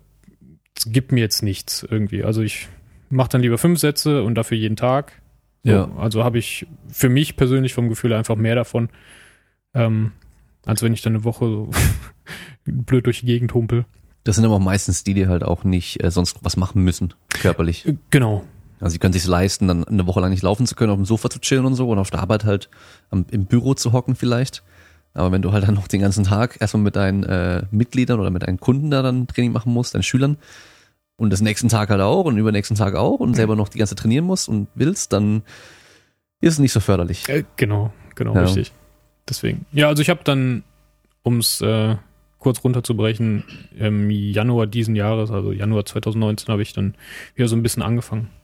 Oder beziehungsweise, nee, im Februar erst, Entschuldigung, im Februar. Genau. Mhm. Januar bin ich noch ausgefallen. Im Februar habe ich angefangen wieder mit ein bisschen Krafttraining und macht auch Spaß, muss man sagen. Ja, also es ist ne? einfach schon cool, wenn man auch merkt, dass man äh, stärker wird und sowas. Und es fühlt sich einfach auch gut an. Ist natürlich die Frage der eigenen Zielsetzung so ein bisschen. Ne? Also ich merke einfach auch ganz klar, auch im, im Kampf, du brauchst dem anderen gegenüber irgendeinen Vorteil. Entweder hast du einfach unmenschlich viel Ausdauer, ja, und kannst dir den zurechtlegen, wie du willst, weil er einfach nicht mehr kann, oder du hast viel, viel mehr Power, oder du hast viel, viel mehr Technik und ich will einfach alles drei. Ja. Deswegen trainiere ich alles drei. ja. Und deswegen bleibt Krafttraining einfach nicht aus. ja, macht auch Sinn. Genau. Dann machst du dann hauptsächlich wahrscheinlich große Grundübungen so mit der Langhandel, oder? Genau, richtig. Ja, also wir hatten jetzt in dem äh, letzten Trainingsplan hatte ich eben drei Tage Krafttraining in der Woche. Immer im Wechsel Oberkörper, Unterkörper. Und dann hauptsächlich beim Unterkörper einfach mit der Langhantel Kniebeugen, Kreuzheben. Und beim Oberkörper eben Klimmzüge, Schulterdrücken, Bankdrücken, solche Sachen. Hm. Ja, also doch wie so ein richtiger Bro mit dem Bankdrücken. Genau. Eigentlich wollte ich das Wort gar nicht benutzen hier, aber Ja, Ähm, doch. Bankdrücken macht schon Spaß, muss man schon sagen. Ja, das stimmt, das stimmt. Wobei ich sagen muss, ich bin tatsächlich äh, auf einem Level dabei, wa was sich einfach nicht mehr ändert. Das nervt mich so ein bisschen. Also äh, ich bin da jetzt dafür, dass ich es auch fast zwei Jahre gar nicht gemacht habe, nicht schwach. Aber ich war jetzt nach diesem äh, Plan, den ich eben mit dem Sebastian gemacht habe, nicht stärker. Das hat mich total genervt irgendwie. Das ist so. Lass es- mal Zahlen hören. äh, ich war jetzt zuletzt bei 130 Kilo Maximalgewicht. Okay, Ja. das ist so ordentlich. Ja. Dann ist ja auch die Frage, wa, wa, was bringt's, da noch mehr zu machen? Also mehr zu können. Rein, rein von der Bankdrückleistung her, ob dich jetzt noch mehr Bankdrückleistung, das dir beim Kämpfen einen Vorteil verschafft. Das ist ja immer die Frage. Würde es mir einen Nachteil verschaffen? Nachteil auf jeden Fall nicht. Aber der Nachteil könnte sein, dass du halt so viel mehr Trainingszeit investieren musst, um im Bankdrücken stärker zu werden, dass es halt dann sich negativ auf dein restliches Training auswirkt. Rein zeitlich. Okay, okay, ja, da hast du recht. Ja, Das also stimmt, das stimmt. wenn du, wenn du dann im Weltergewicht ist es, glaube ich, ja 77 Genau, Kilo starten willst und 130 drückst, ähm, ich glaube, das reicht. Ja. Also, ja, also ich, ich will mich auch nicht beschweren. ich wollte es nur sagen. Ne? Also ich habe dann halt damit angefangen, hatte in den anderen Bereichen auch wieder Fortschritte, nur da eben nicht. Und das war dann so, hm, okay. ja. Aber wenn du dann auch schon mit einem ähnlichen Gewicht angefangen hast, dann hast du da auch schon recht hoch angefangen. Ja, also Mhm. wahrscheinlich hast du dann relativ bei dem, bei den Beinübungen, beim Kreuz, beim Kniebeugen halt relativ niedriger angefangen. Genau, Ja. genau. Also in Relation so. Und dann geht's natürlich auch schneller. Ja. ja. Aber auf jeden Fall interessant. Machst du denn noch so akrobatische Geschichten im Training? Äh, relativ selten, muss ich sagen. Also so ein paar Basics bleiben halt einfach drin. Ne? Also ich meine, über einen Vorwärtssalto, Rückwärtssalto muss ich jetzt nicht groß nachdenken. Denn wenn einer fragt, dann mache ich den. So. Ähm, mit meinen Schülern ist es ein bisschen schwierig. Ich hatte mal eine ganze Zeit lang einen extra Akrobatikkurs einmal die Woche noch bei mir für die Kung-Fu-Schüler eben, weil ja auch die Kung-Fu-Formen sehr akrobatisch sind und da Flickflack und Salto und sowas drin vorkommt. Aber es ist sehr schwierig, da ein gewisses Level reinzubekommen, gerade wenn man nur einmal die Woche trainiert. Hm. Und ähm, wir haben jetzt zwar auch eine Weichbodenmatte da und trotzdem ist für viele Leute einfach so eine Hemmung, dann wirklich zu springen. Und das, das ist halt der Punkt, du kannst denen das Springen nicht abnehmen.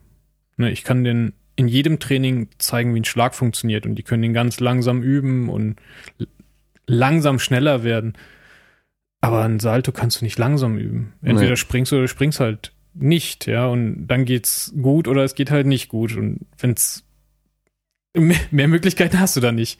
Das ist einfach so das Ding. Natürlich kann man ein bisschen Hilfestellung geben, so, aber äh, bei vielen fehlt da einfach so der, der Kopf. Ja, also die Überwindung, das dann durchzuziehen, den Sprung durchzuziehen, wirklich. Und bevor sich meine Leute dann irgendwie verletzen und sagen, ja, wir sollten auf der Matte rumspringen und dabei habe ich mir jetzt, wie Sebastian, äh, Ja. schönes Beispiel, ja, äh, eine Verletzung zugezogen. Ähm, besser nicht. Besser nicht. Ja. Ähm, da, ich, da bin ich auch bei den, fast, äh, bei den Shaolin-Mönchen wieder fasziniert so. Oder die Kung-Fu-Schülern, wenn sie halt dann Flickflack auf dem Kopf machen, auf einem gepflasterten Boden. oder halt auch, ja, die ganzen akrobatischen Geschichten halt auch auf, auf einem Steinboden einfach machen. Ja, es ist echt brutal, weil ich meine, wir waren damals schon so die Harten, die halt ohne so einen Feder- oder Schwungboden das gemacht haben, sondern auf so einer dünnen Bodenläufermatte oder halt auch auf der Wiese und auf der Straße natürlich irgendwann auch. Aber zum Lernen, boah, ich weiß nicht, hast du es im Kloster gelernt, Saldo und so ein Zeug, oder konntest du es Ja, vorher genau. Nee, nee. Also ich habe damals alles vorher schon lernen wollen, also auch so die Zeit, ne, 14, 15, 16. Ja. Also die ersten Videos halt auch im Internet irgendwie gefunden, dann über Tricker und Leute, die Parcours gemacht haben und sowas. Und dann natürlich irgendwie mal ausprobiert, aber man, man weiß ja nicht, wie es funktioniert, man springt ja auch nicht richtig. Ähm, und in meiner Kung-Fu-Schule damals war es auch nicht gang und gäbe, dass das irgendwer konnte. Deswegen habe ich es tatsächlich nie wirklich geübt und konnte vor dem Shaolin-Tempel auch nichts. Und in Kaiserslautern haben wir dann eben mit dem Training dafür auch angefangen, allerdings auch auf Beton und äh, Rasen. Ne, Also das war so, ja, jetzt spring halt mal. Ja, okay. Mit Hilfestellung oder ohne? Äh, teilweise. Also bei manchen Boah. Sachen, aber ja, das war schon sehr, sehr viel Kopf. Ich habe auch danach gemerkt, ähm, ich habe ja einen Sebastian nach meiner Tempelzeit dann kennengelernt. Und da war er ja auch voll im Tricking drin. Und einfach mit der Sicherheit, dass da jetzt eine, eine weichere Matte ist, springt man besser. ja, klar. Das ist einfach. Und meine Technik wurde erst nach dem Tempel eigentlich besser, muss ich sagen. Hm. Davor war es halt, okay, ich, ich springe jetzt einfach und drehe mich und lande irgendwie und hat ja auch meistens zumindest geklappt. Natürlich gab es auch den einen oder anderen Ausrutscher mal. So, aber das gehört ja auch dazu. Ähm, ja, aber ich würde es nicht empfehlen. Um es zu lernen, würde ich es einfach nicht empfehlen. Hm. Das, da würde ich sogar eher sagen, geht irgendwie in einen Trampolinpark und guckt, wo irgendwo eine Schnitzelgrube ist oder sonst irgendwas, ne? Und, Ins Wasser ist am Anfang auch gut. oder ins Wasser, genau. So haben wir es die ganze Zeit gemacht. Wir sind den Ja. ganzen Tag auf dem Sprungbrett gewesen. Und das heißt, ich habe dann halt schon zigtausend Saldo gemacht, bevor ich äh, den ersten so richtig probiert habe. Mhm. Also die Bewegung war drin. Und äh, das hilft natürlich ungemein. Auch für die Angst, weil man einfach halt dann gerade springt und man weiß es, man kann es einigermaßen machen und so. Aber ich weiß noch, das erste Mal auf einem harten Boden oder auf der Wiese war dann schon, das hat ewig gedauert. Also bis wir uns den Rückwärtssalto getraut haben. Da konnten wir schon viele andere Sachen. Und äh, bei mir war es so, ich war dann in der Schule während Leichtathletik und dann auf der Hochsprungmatte habe ich mich getraut und die war ja so weich. Und da habe ich es geschafft, rumzukommen. Und ähm, dann bin ich heimgekommen, habe meinen Schulranzen abgelegt, habe mein Fahrrad geschnappt, bin ins Schwimmbad gefahren, mein Kumpel war schon dort. Ähm, wir waren immer beim Volleyballfeld gelegen, weil wir halt dann von der Wiese ins, in den Sand reinspringen konnten. Da war noch so wie so ein kleiner Hügel bei der Wiese, das heißt, man konnte sich dann so ein bisschen abstoßen, dann konnte man höher springen. Ich habe nicht mal Hallo gesagt, habe mein Zeug abgelegt, habe mich an die Kante von der Wiese gestellt, mit dem Rücken zum Sand und hab's gemacht. Einfach direkt ohne nachzudenken, hab's geschafft und er guckt mich nur so an, so, oh, Alter, was ist jetzt los? Und ich glaube, an dem Tag oder am nächsten Tag hat er es dann auch noch gemacht. Ja, also es war echt so dieser eine Moment einmal machen und halt auch gleich geschafft. Also, weil man halt vorher das schon oft geübt hat. Aber die Angst war trotzdem brutal am Anfang. Ja. Boah, ey, habe ich mich nicht getraut, ey. Und ich verstehe es auch. Also auch jetzt noch. Ich kann jemandem echt schnell, der einigermaßen sportlich ist, einen Rückwärtssalto beibringen. Ja, einfach mit den Technik so verständlich machen, worauf es ankommt.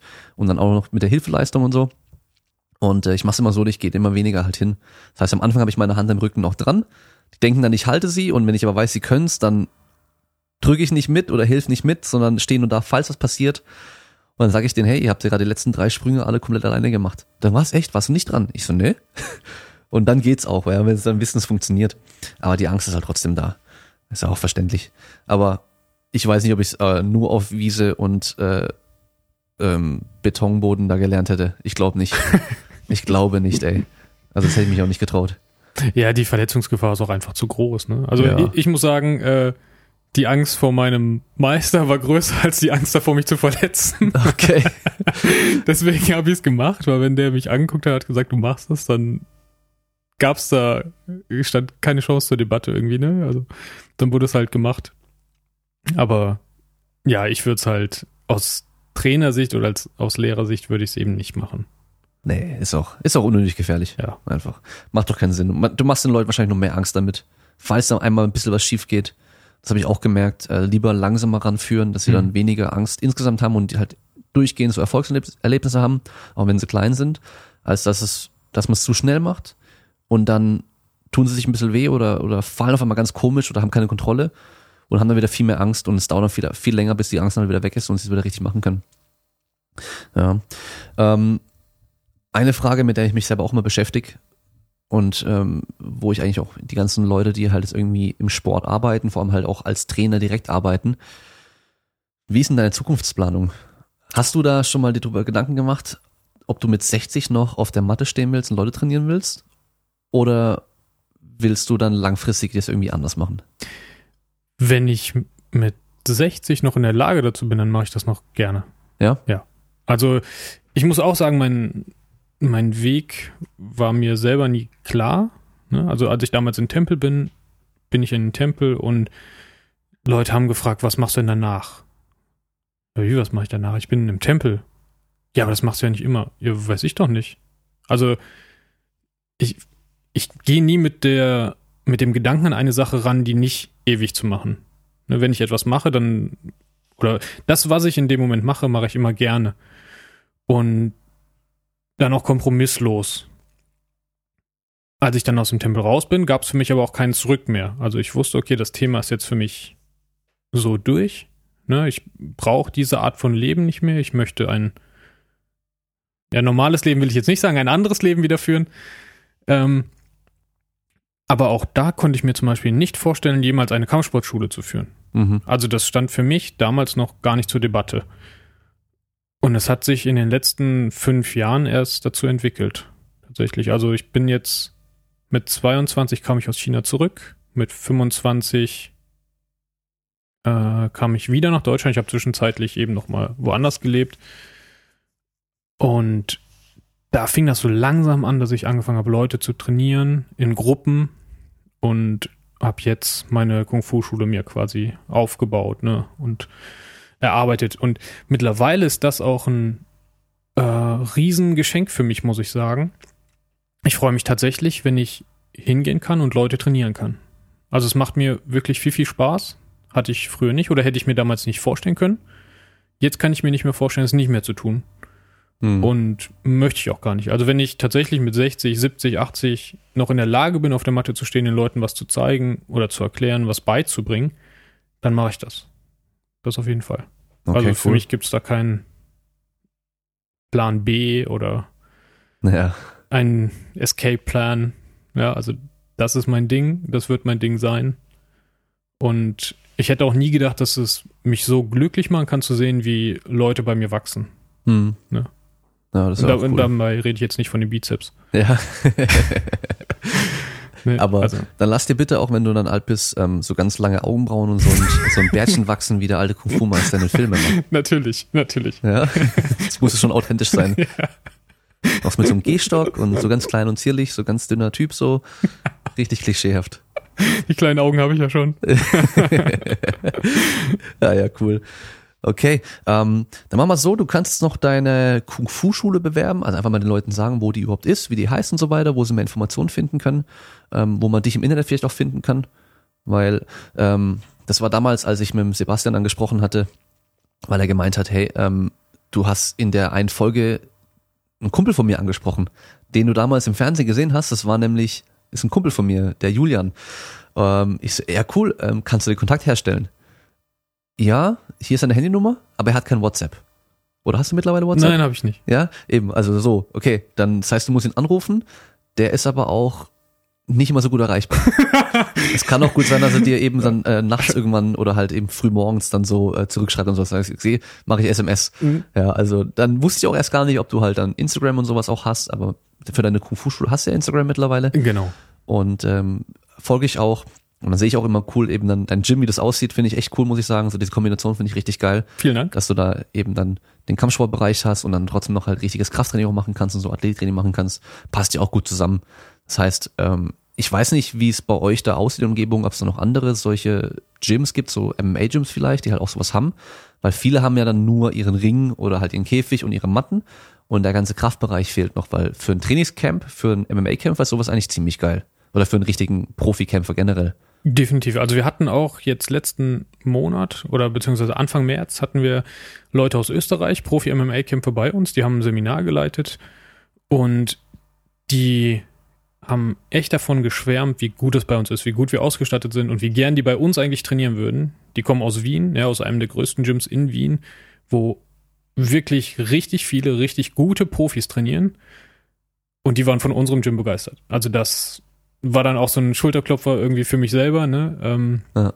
Wo ich mir denke, okay, danke Jungs, also super geiles Feedback, ne? Auch super nett, dass sie überhaupt bei uns waren und das Seminar gemacht haben. Also bin ich auch immer wieder dankbar für. Und äh, in unserer Umgebung gibt es sehr, sehr viele Kampfsportschulen, aber ich glaube, die wenigsten sind so ausgestattet wie wir tatsächlich. Hm. Beziehungsweise sagen das viele Leute, die zu uns kommen und viele, die einmal bei uns waren, melden sich auch oft bei den anderen ab und sagen, hier ist besser Okay. Also, ohne da jetzt irgendwen äh, schlecht machen zu wollen oder uns besonders gut. Ne? Die, die Leute sehen es eben genauso. Die merken einfach, dass da Leute unterrichten, die auch selber Ahnung haben und auch selber trainieren. Also das ist ja auch mal so ein ganz wichtiger Punkt. Ne? Es gibt halt Leute, die haben die Kohle und denken, okay, ich setze jetzt was in die Fitnessindustrie und kaufen dann irgendwie ein Studio, wo nur Laufbänder und Fahrräder und ein paar Maschinen sind, aber die Leute wollen dann freie Gewichte zum Beispiel. Ja, das wissen halt Leute nur, die selber auch trainieren und selber mit freien Gewichten arbeiten wollen. Ja. Deswegen, und bei uns ist es ähnlich in Bezug auf Kampfsport und Fitness, Athletiktraining. Für mich geht es Hand in Hand. Natürlich muss nicht jeder Fitnessambitionierte bei uns Kampfsport machen und nicht jeder Kampfsportler muss bei uns Fitness machen, aber sie haben die Möglichkeit dazu und ich denke einfach, dass sich das super ergänzt. Also habt ihr auch Leute, die gar keinen Kampfsport trainieren, sondern nur zum Krafttraining zu euch kommen? Genau, ja, Ach, haben wir cool. sogar richtig äh, große Kurse. Also gerade vormittags, ähm, das ist eigentlich so der, der größte Teil, sage ich mal. Die kommen wirklich nur zum Pumpen. Ja. ja, beziehungsweise zum, zum Fitter werden. Also das sind ja alles geführte Kurse bei uns. Natürlich können Leute auch freies Training machen. Aber ähm, unser Hauptaugenmerk liegt eben darauf, dass die Leute von uns auch betreut werden in den Kursen ja. Und gefördert und gefordert werden. Das ist eine coole Kombi. Mein Kumpel von mir, der hat halt Bock, Kampfsport zu machen, mhm. hat aber auch Bock, Krafttraining zu machen. Aber so beides in einem gibt's halt auch selten. Das heißt, der muss sich in der Kampfsportschule anmelden, die ja meistens halt privat sind und auch gar nicht so günstig sind. Also meistens zahlst du ja schon gut Geld pro Monat, plus in dem Fitnessstudio noch und dann alles Zeit unter einen Hut bringen und sowas, immer schwer. Und wenn du dann eine Kombi hast, ist eigentlich schon ziemlich nett. Genau. Ja, zu den äh, Preisen muss man natürlich auch sagen, man kann ja eine Kampfsportschule jetzt nicht mit einem Riesenunternehmen wie McFit oder sowas vergleichen. Ne? Das ist ja einfach, also Punkt 1 steckt da viel, viel mehr Geld hinter. Äh, Punkt 2 aber auch viel, viel weniger Wissen. Und das ist natürlich ein ganz wichtiger Punkt, ne, den wir uns auch bezahlen lassen müssen einfach. Also ich kann jetzt, wenn du mir 10 Euro im Monat gibst und davon kann ich auch nicht leben, davon kann ich nicht mal die Miete zahlen und äh, davon kann ich dir auch keinen neuen Sandsack dahin hängen, wenn du den alten bei mir kaputtgeschlagen hast. Ja? Aber das ist ja mein Ding. Also das ist mein, mein Job. Ja. ja. Und als, als Kunde, sage ich jetzt mal, würdest du dann eher sagen, okay, das Studio ist schlecht ausgestattet, die haben da nur kaputte Sandsäcke. Ne? Willst also nicht mehr bei uns trainieren. Ich muss also gucken, dass da neue Sandsäcke sind. Die muss ich aber bezahlen. Ne? Ja. Und das sehen halt viele Leute wieder nicht. Also das ist für die immer klar. Also ich, ich verstehe das. Ich bin ja auch nur ein Verbraucher auf der anderen Seite, da gehe ich auch oft nach dem Preis. Ne? Also wenn ich sehe, okay, der hat äh, dieses und jenes Angebot, der andere ist aber mit dem gleichen Angebot irgendwie nochmal 10 Euro günstiger oder so, überlege ich mir zweimal, zu welchem ich jetzt gehe und ist einfach so, ist auch, glaube ich, ganz normal. Ja, ja, ist auch normal. Ähm, da müssen die Leute halt auch verstehen, dass es viel persönlicher ist und halt viel mehr betreut wird insgesamt und du halt Fachpersonal vor dir stehen hast und äh, Deswegen finde ich es auch immer ganz wichtig, dass man die Preise direkt schon öffentlich drauf hat auf der Website oder irgendwo, dass man halt das sehen kann und dann wissen Leute direkt schon, da brauche ich gar nicht erst hingehen, weil das ist nicht meine Preisklasse. Mhm. Wenn die halt für 10 Euro im Monat trainieren wollen, dann brauchen sie nicht irgendwo hingehen, wo es 100 Euro im Monat kostet. Weil verhandeln brauchst du dann auch nicht. Ja? Also vielleicht irgendwie die Aufnahmegebühr, was viele Fitnessstudios machen, aus welchem Grund auch immer, die kann man da vielleicht mal streichen lassen, aber die monatliche Gebühr bleibt halt die gleiche. Und ähm, ich finde es auch immer wieder erstaunlich, wenn, ich, das habe ich vor ein paar Jahren eher gehabt, aber mittlerweile nicht mehr, dass Leute dann irgendwie dich anfragen für Personal Training oder für Ernährungs, irgendwas in der Richtung halt. Die wollen abnehmen, brauchen Hilfe beim Training und Ernährung. Und äh, dann sagst du denen, okay, ähm, das können wir so und so machen. Das würde dann so und so viel kosten. Also wenn es halt nur online sein soll, einfach nur so beratend. Äh, da würde ich halt trotzdem ein paar Stunden pro Monat investieren. Das heißt, ein paar Stunden kosten halt auch Geld. Und dann kommt halt zurück so, äh, okay, ich dachte, das kostet irgendwie so 20 Euro im Monat oder 25 Euro im Monat, ja. Wo ich mir so denke, hey, allein schon für die Zeit, wo ich mit dir jetzt hin und her geschrieben habe, sollte ich mindestens 25 Euro schon verlangen. Ja, und äh, das sind halt manche Leute echt ignorant. Aber Qualität hat seinen Preis. Das ist einfach so, genau. Ja, und so muss es auch sein. So muss es auch sein, richtig. Dadurch heben wir uns ja auch einfach von den anderen Leuten ab. Und deswegen, ich glaube auch dadurch kann man so ein bisschen einfach Klientel selektieren. Ne? ja, genau. Auch, auch, ganz wichtig. Also ich bin mir nicht sicher, ich möchte ja nicht alle Leute über einen Kamm scheren oder sowas. Ähm, es gibt auch mit Sicherheit genug Leute, die in großen Fitnessstudio-Ketten irgendwie trainieren und bei uns auch einfach menschlich völlig falsch aufgehoben wären. Ja. Ja, kann gut sein. Dann lassen wir hören, wo seid ihr? Wie heißt das Gym? Und ähm, wo findet man euch im Internet? Im Internet findet ihr uns natürlich bei Instagram und auch bei Facebook unter Tempel Wushu. Wushu ist natürlich, wie du wahrscheinlich schon weißt, chinesisches Wort für Kampfkunst und Tempel, weil es die Kampfkunst aus dem Tempel ist.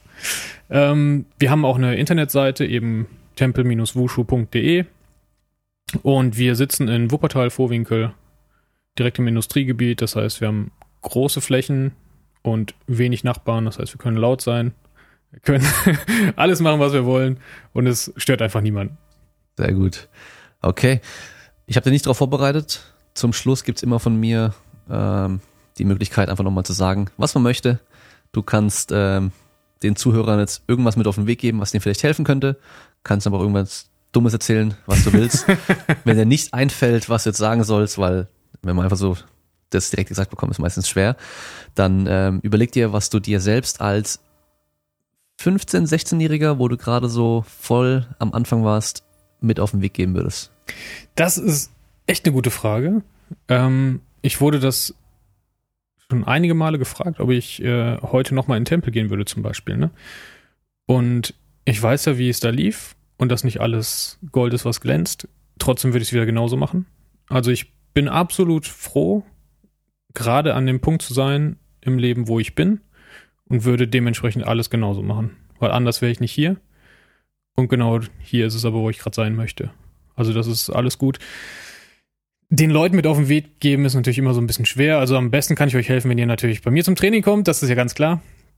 Ansonsten immer an euch glauben, an eure Ziele glauben und die verfolgen, egal was kommt. Sehr cool. Dann äh, bedanke ich mich erstmal, dass du die viele Stunden Fahrtweg auf dich genommen hast, um hier live bei mir vor Ort zu sein. Vielen Dank und danke auch für die Einladung. Ja, sehr gerne. War, ähm, ja, ich war ja ein Fan, muss ich ja sagen. Warst? Ja, also was heißt war? Damals, ich habe dich ja nur einmal oder zwei, dreimal im Fernsehen gesehen und war halt hin und weg und fand es total geil und wollte es auch machen. Und ähm, das sowas vergisst man ja auch wieder dann. Das hat man im, im Fernsehen mal gesehen. Und äh, lustigerweise, die Welt ist halt doch echt klein. Dass man dann halt irgendwie gemeinsame Freunde hat, ist total witzig. Also total strange und dass sich das so ergibt, ja, dass man jetzt, ich hätte niemals gedacht, dass ich mal einen Podcast machen werde. Ähm, dass ich irgendwie jetzt dann so auch, ich habe jetzt gerade vor kurzem angefangen mit YouTube-Videos, dass ich sowas machen werde, hätte ich auch niemals gedacht. Auf Social Media präsenter bin, hätte ich auch nie gedacht. Und ähm, dass ich darüber jetzt mit dir, den ich vor 15 Jahren im Fernsehen gesehen habe, über Training und, äh, und Kampfkunst reden werde, hätte ich auch nie gedacht. Also von daher echt witzig. Ja. ja. Ein Hoch auf den Zufall. Sehr cool. Okay. Das heißt, das war's für heute und wir hören uns beim nächsten Mal. Ciao. Ciao.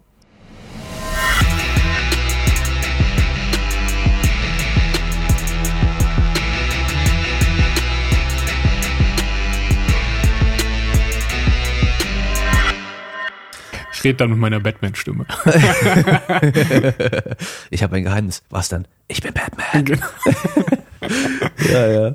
Nee, also. Aber ähm, hast du ähm, The Dark Knight, nee, The Dark Knight Rises gesehen auf Englisch, Hm, Nein, auf Englisch nicht. auf Deutsch schon? Ja.